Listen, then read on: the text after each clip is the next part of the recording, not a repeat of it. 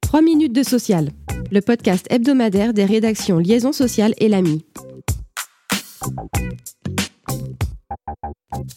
Améliorer le fonctionnement du marché du travail pour tendre vers le plein emploi.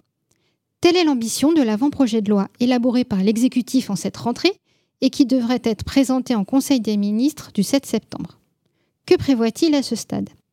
Il permet au gouvernement de prolonger par décret les règles actuelles d'indemnisation du chômage au-delà du 31 octobre prochain et jusqu'à la fin 2023. Cela lui donnera le temps d'engager une concertation sur l'évolution de ces règles ainsi que sur la gouvernance du régime.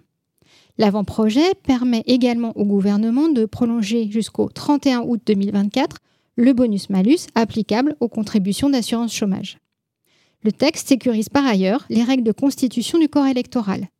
Il prévoit que les salariés assimilables à l'employeur ou le représentant devant les institutions représentatives du personnel seraient fondés à participer à l'élection du CSE, mais n'y seraient toujours pas éligibles.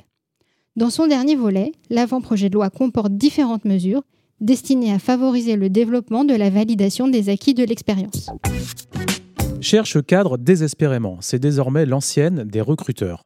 Selon la dernière étude de l'APEC, diffusée le 29 août, 82% des entreprises disent avoir rencontré des problèmes pour engager des cadres au deuxième trimestre 2022, soit une hausse de 13 points par rapport au premier trimestre.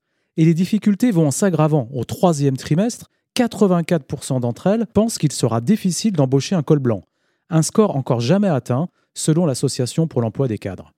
Ces tensions sont d'autant plus inquiétantes que les intentions d'embauche fléchissent. 10% des entreprises, toutes tailles confondues, envisagent de recruter au moins un cadre au troisième trimestre, soit un recul de 3 points par rapport au trimestre précédent. À noter que les cadres, qui se disent préoccupés par les questions de salaire et de pouvoir d'achat, ont bien l'intention de réclamer en fin d'année des augmentations de salaire. Enfin, petite surprise dans cette étude, 53% des sondés appellent à des augmentations majoritairement collectives plutôt qu'individuelles, pour tous les salariés sans exception ni distinction de revenus en réponse à la hausse du coût de la vie.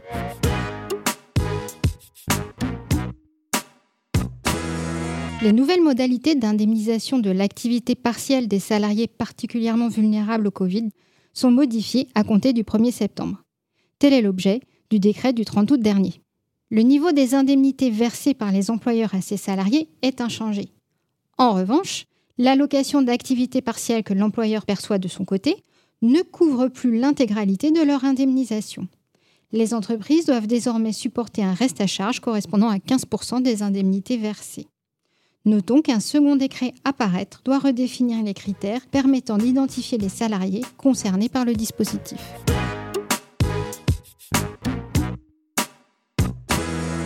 10%, c'est notre chiffre de la semaine, et c'est en deux ans le niveau d'économie d'énergie que les entreprises devront réaliser dans le cadre des plans de sobriété.